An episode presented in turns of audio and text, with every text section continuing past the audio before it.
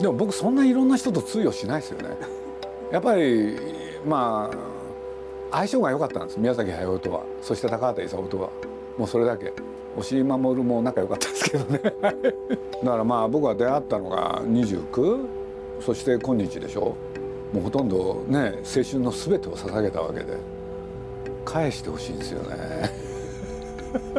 だって宮崎駿という人はねなんつったらいいかな。映画作る以外能力あんまりないですよね。だとしたら最後までそれをやり続けるしかないんじゃないかな。この間高橋さんにね「いや皆さんまたショートフィルムやるんで、まあ、僕は死ぬまで皆さん映画作ったらどうかと思ってるんですけれど」って言ったら高橋さんが「さあね皆さんは作り続けたらいいよ」とかなんか言っちゃってね。そう言ってましたけどね。はい、鈴木敏夫のジブリ汗まみれ。今週は8月2日に放送した CS 映画専門チャンネルムービープラスの人気オリジナル番組この映画が見たいとの共同企画。鈴木敏夫のオールタイムベスト後編をお送りします。鈴木さんが大好きというウッディアレンについてやジブリ作品の裏話などエピソードを交えておすすめ映画を紹介します。まずは前回お伝えできなかったこんな映画のお話から。トム・ジョーンズの華麗な冒険って僕ねこれやっぱ高校1年ぐらいか2年ぐらいなのかな。俺でこれは僕あるところにも書いたことがあるんですけれど僕は人生をやっていく上でこの人の影響を受けました。トム・ジョーンズの。ほんでねまあそんなこと言うとそんなことばっか考えてたのかって言われそうですけれどまあ思春期ってのはそういうもんだろうっていうことに開き直ります。この映画を見たきっかけもね名古屋のテアトルとあの名古屋っていうとこだったんですけれどねこれも不純な動機でした。当時ベルイマンっていう人がいてねこの人の「沈黙」っていう映画があったんですよ。でこれがですねまあ公開前から大騒ぎ芸術家わいせつかってで当然高校生ってそういうの見たいわけでしょ？だけど18歳未満だからねなかなかね胸を張って正面からそれを見に行くわけにいかない。そしたらねこれは僕の案じゃありません。僕の友達がね予告編なら見られるんじゃないかって。あいつ本当バカなんじゃないかと思うんだけれど。その予告編を見るためにこの映画見に行くんですよ。で見始めたでしょ？もうびっくりしたですね。予告編見て多分ね面白かったんだと思いますよ。だけどそんなものねすぐ吹っ飛んじゃってこの映画に見入られる。しかもこの主人公のね生き方なんですよね。でそれは何かって言ったらねまあ単語にしちゃうと正直さと寛大さ。この2つを持ってるんですよね。だからまあ僕はねなんつったらいいかな。この映画って確かこれアカデミー賞取ってるんですよ。作品賞を。でそんなことも何も知らなかったんだけれどそれは後に知るんですけれどね。まあこの人の生き方そのもの全てにおいて素直なんですよ。考えてることが分かりやすい。うん、だからその人物像っていうのがキャラクター像。まあ少年時代ってそういうこと考えますよね。こんな人になってみたい。で自分がそれをね達成できたかどうかともかく。大好きです。でね僕同時にその頃実は日本映画でいうとねあの植木仁っていう人がいて日本一の無責任男ねこれね大人になってから気が付いたんですよ。でどういうことかって言ったらこういうのを見る一方で植木仁を見てたんだけれどどっかでね2人結びつくんですよ。これで植木仁のやってた役柄ももういつも正直だしいつも寛大人に対してでそういうことで言うとね僕はそこら辺の、まあ、時代の雰囲気もあったのかもしれないけれど多分そういう大きな影響を受けたそんな気がしてますね。だからまあそのねそういう言葉で言うならやっぱり自由、うん、いやこの生き方はね本当僕ね憧れました。ミア・ファーローっていうのはねあのローズマリーの赤ちゃんでしたっけ？で、まあ、そこで有名になったんですけどね、まあ、僕はあの、まあ、あらゆるジャンルの映画平気なんですけれどちょっと怖いのは苦手みたいなとこがあって。だけれどこれねあの東京の銀座あのみゆき座っていうのが当時あってそこへねふらり入って見た映画で「フォロー・ミー」っていうんですけれどキャロル・リーリドっていうとね大変な大監督。それのその人のね確かこれ遺作ですよね。俺でまあねあるあれなんだろうな。ビジネスマンのね弁護士かな、うん、の奥さん？だけれど旦那が結婚した女房に対して売っちゃっとく。それで彼女は一人でいろんなとこ行かなきゃいけないんだけれどその時に彼女ってね何やってたかっていうとハイドパーク、公園をぐるぐる回ってたんですよね。でね、まあ、ある時旦那が心配になるんですよね。一人で何やってんだろうって。ほいである時探偵を頼むっていうね。ほいで彼女を見張る。でその頼んだ探偵レポトルってこいつなんですけれどね。そうするとこいつがね旦那に報告するんですよ。何が報告するかっていうとねあの危険な状態に今あると。ね男ができたかもしれないって。そうすると旦那が慌てるでしょ。そしたらその危険な男ってこいつだったっていう話なんですけれど。これなんでか知らないけれどね。すんごく好きな映画でね。これで僕はねあのちょっと羨ましかった。何が羨ましかったかっていうとハイドパーク。あの公園が。であん中にね出てくるんですよね。ピーターパンの像とか。ね。だからまあ僕イギリス行くとね必ずあの公園行きたくなるんですよ。でそれもこれもねやっぱりこの映画のおかげ。で後にっていうことで言うとまあねこのミア・ファーローこの時のミア・ファーローって本当に可愛いんですよね。大好き、うん、だからまあだから言ってしまえば単なるファンということで。ただこのあの歌も良かったですね。ファローファローミーっていうね歌も好きでした、うん、可愛らしい作品でもありますよね。でもこれがキャロル・リードのね遺作でしょこれ。びっくりですよねこれ。これも DVD が出てた？出てました？じゃあ僕ちゃんと買おうかな。忘れてたな。なんでそういうくだらないことばっか知ってるんですかね僕。くだらないことはいっぱい知ってるんですよ僕。これやっぱり初見でこうグッと惹かれたのはミア・ファローの魅力ですか？まあお話もありますよねもちろん。うんでもミア・ファローが素晴らしかったな。で後に僕はねあの知るわけですよね。知るっていうのはあの今のウッディ・アレンの映画で彼女が出まくる。だからまあ僕なんかウッディ・アレンを見たのはね彼女が出てるからみたいな。それも大きかったんじゃないかな、うん、でもなんて言ったってねキャロル・リードって言ったらザ・サードマン？第三の男でしょ。でその人がねこんなロマンチックな映画を最後に残してこの世を去るっていうのはねえ印象的ですね。もう大好きでした。まあこれあのウッディ・アレンってアニー・ホールマンハッタンその他いろいろねまあ人気作があるんだけれどあのなんていうのかな。あの人って生涯にまあまだ映画作ってらっしゃるんだけど多分50本ぐらい。そうするとねなんていうんですかあのあんまりね皆さんが注目していない作品も多々あるけれどその中に宝石のような素晴らしい作品がいっぱいあるよとでそのうちの一本がこれじゃないですかっていうのが僕の意見なんですよ。でまあ僕もね、まあ、どのくらい映画を見たか自分でねメモも取ってないからよく分かんないんですけれど、まあ、すごいいろいろ見てきてね、まあ、ほとんど総括みたいなこと言うとね一番肌が合うのが実は、ね、日本映画も含めてなんですけれどウッディ・アレンなんですよ。でこの人の映画はね本当理解できる。うん、これなんでかってなんか説明しちゃうとなんかもったいないような気もするんだけれどとにかくねあのこれ僕の想像ねウッディ・アレンが映画監督になろうとした時すでに映画の歴史は100年あったでしょうそうそこでね彼考えたと思うんです。いろんな人がいろんな名作を残してきた。そこでね新しい映画って作れるんだろうか。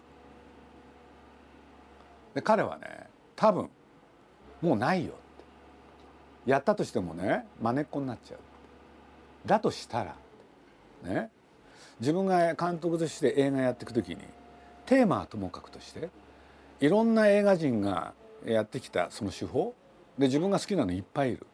でまあよく言われてますけれどベルイマンフェリーニだけど見ていくとねある時はベルイマン。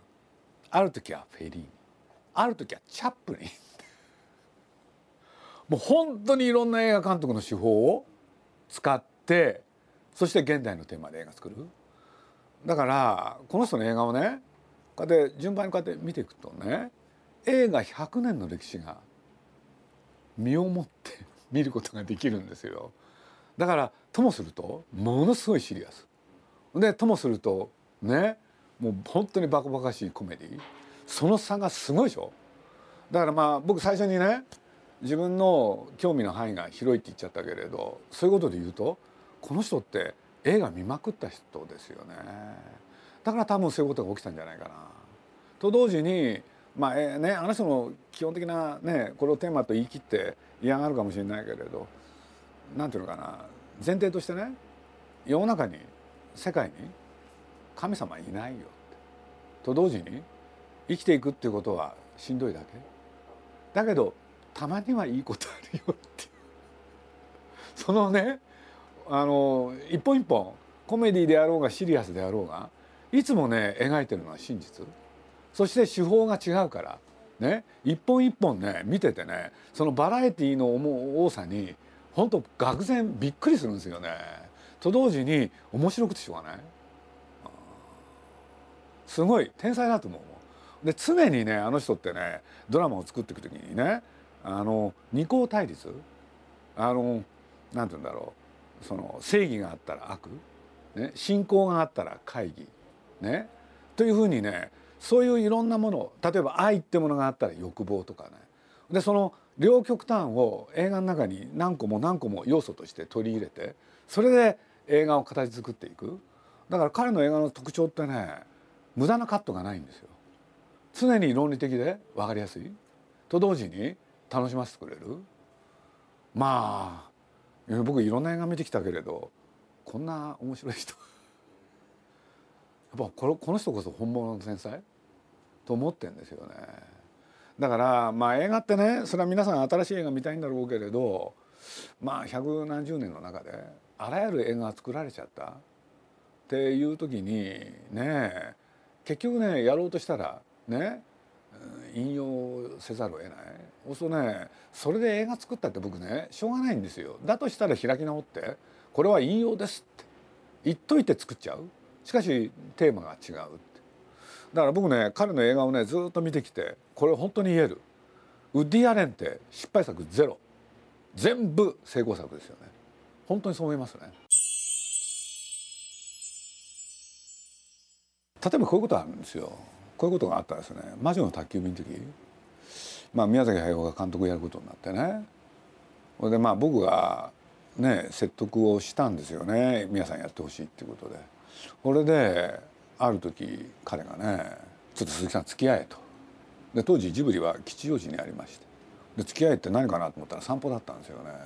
これで吉祥寺の隅から隅まで歩きまくったんですよ井の頭公園も含め。これで吉祥寺の駅へ戻ってきてこれでとある喫茶店多分歩いた時間はね3時間ぐらい歩いたと思うんですあの皆さんも歩くの好きだし僕も歩くの好きなんでこれで喫茶店入った途端彼が言い出したんですよ。どういう子なのこれ？まあそういう時とっさに答え返さなきゃいけないから思春期の女の子ですよって。ほいで皆さん思春期は扱ってないですよねって。思春期ってどういうことって言うからいやだから小学生の子供は思春期じゃない？であとは青年ねになっちゃう。その真ん中ですよと。そそれをねどうやってキャラクターにするかじゃないですかって言ったらね喫茶店ってねあのなんですかナプキンって置いてあるじゃないですか。それパッと取ってね自分が持ってたボールペンでねということはこういうことかなって。書いたのが今の危機の顔があるんですけどねあのでかいリボンなんです。僕見てね「え？っ?」て言ったら「このリボンが彼女を守ってんだよ」って言い出したんです。僕ね感心したんですよ、うん、だからこのでっかいリボンをね外せる日が来るのかなみたいなこと言うから。やっぱりだから自分に自信がない不安だから何かで自分を守ろうとする？で後にねキキはあのジジっていう猫。でもう一人の自分をそれにもするし。だから最後ジジも離れていく。それで彼女が独り立ちしたっていう映画になると思うんですけれど。そういうことはやりますよね。まあ揉めたのがね揉めたって揉めたわけじゃないんだけれど「魔女の焚き火」の中に途中であの絵描きのお姉さんウルスラってのが出てくるんですよね。さああの時はねちょっとだけね意見の相違があってで皆さんがその女の人を出すと。で原作にね27歳って書いてあったんですよ。だから27歳だっつってねで僕ね反対したんですよ。大体ね危機って何なんですかってちょっと偉そうに言っちゃったんですよ。要するに13歳になったら旅に出なきゃいけないそれである町に自分でねあの足元を作るでその時にすぐね彼女はそのトンボって男の子見つけるじゃないですか僕あれ気に入らなかったんですよ。まずは知らない町へ行ったらね自分と同じ年齢ぐらいの同性の子を友達にするその上で、ね、男性行くっていうのは僕もよくわかるんですよ。だけれどあれこれじゃない？いきなり男へ目がいってる？だからせめてこの絵描きのお姉さんは同性のねあの女の子にしたらどうだって。そしたら皆さんがね悔しいんですよ。嫌なんですよ。そうやって言うとね。あのある日僕のとやってきてね「鈴木さん分かったよ」って「27やめたから」って「じゃあ13歳ですか?」って言ったら「18だ」って言うんですよ。つまり27と13の真ん中取ったら18だろうって。でね抽象的じゃないんですよ。具体的なんですよ。だそれの失敗がね失敗って言っちゃあれだけどね。あのラピュタ作る時に宮さんがね「鈴木さんなんかないかな」って言い出したんですよ。でななんすかって言ったらパズーの設定。これで「未来少年コナン」っていうんで槍持ってたでしょ。だからまた槍使うわけにいかないんだよってわけ。でなんかないかなって。で僕いろいろ言われてねねいろんなこと言ったような気がするんだけれど「ダメダメダメ」って言われて。そしたら皆さんがね「よし!」って「何すか?」って言ったら「トランペットにする」って言ってこれでねねいつもトランペットを持ってるでしょうねでやり始めたんだけれど最初だけでしたね飽きちゃったんですよ。僕はね「トランペットどうしたんですか?」って言ったら「あれ大変だよ」って「持ってると面倒くさいからさ」ってそうそういうことによって生まれる時もあるんです。あの「千と千尋」でねあの湯婆婆には実は姉さんがいたでゼニーバっていうんだってほんで宮崎駿がねそのキャラクターで困ってたんですよ。これでまあねどうしようって言うんですよ。で皆さんもうちょっと時間がないんですけど分かったよっつってだからねこれもたもたしてるとね本当に映画公開間に合わないですからねっつって「分かった鈴木さん」って「何すか?」って「ゼニーバゆねあの湯婆婆とゼニーバ双子だよ。そうすれば楽じゃんって。本当はね違うキャラクター描こうとしてたんです、うん、そういうことも出てくるんですよね。職人さんが好きなんですよね。でどういうことかって言ったらね分かりやすい例で言いますよ。ロミオとジュリエットってあるでしょ？これってシェイクスピアがそれこそね16世紀ですか17世紀か書いたでしょ？そしたらいろんな人が一言一句変えずに演出してきたでしょ？それでね見た印象が全部違う。そうこれ何かって言ったら演出の違いでしょ？そ僕ねそれで言うと作家はシェイクスピア。しかしね演出の面白さってやっぱりあると思ってんですよね。だからそれは作家もいいけれど。ね？演出もすごいんじゃないって。なんてことを考えますね。だからまあ世の中でね自分の、まあ、ご自身の自覚として作家だと思ってらっしゃる方がね結構いるんだろうけれど現実においては今作家になるのは難しい時代。だと僕は思ってますね。うん、だったら開き直って僕は演出ですっつって。それで過去の名作をなんか自分なりのアレンジで作る？っていうのがいいんじゃないかなって気がするんですけどね。だからねあのまあ僕のまあいろいろ付き合ってる宮崎駿高畑勲でしょ？高畑勲の場合はっきりしてますよ。僕は演出家ですって言うんです。そ何をやってるかはっきりさせてるんですよ。そ宮崎駿はね作家っていう言い方に対して彼抵抗感持ってますよね。だから作家って言い方に対してね宮崎駿が常に言うのはあのバトンだってね人からバトンをもらってそれをまた次の人に渡す？そういうのが俺だよって。その何を言わんとするかって言ったらそこら辺の問題でしょ？うん、そんな完全でねオリジナルとかねそういうことにあの人そんな興味ないんですよ。それよりもその時代時代に面白いものをどうやって作るか。だからまあそういうことで言うと20世紀から21世紀にかけて、まあ、この人は確かに作家なんだけれどと同時に演出のテクニックを持ってる。だっていろんな人のテクニック全部自分がマスターしてそれを再現できるんだもん。それ面白いですよ。だってある時の作品なんかほとんどベルリーマンだしねある時はペペリーニだしねやっぱりすごいと思うもん楽しめる作家です CS 映画専門チャンネル「ムービープラスのこの映画が見たいとの共同企画。鈴木敏夫のオールタイムベスト後編いかがだったでしょうか？ムービープラスは今年開局26年目を迎えた日本最大級の映画チャンネルでハリウッドのヒット作をはじめとする国の内外のえりすぐりの映画映画祭最新映画情報を放送し全国のケーブルテレビやスカパー IP 放送を通じおよそ720万世帯にお届けしています。再放送もありますのでこの映画が見たい公式ホームページをぜひご覧ください。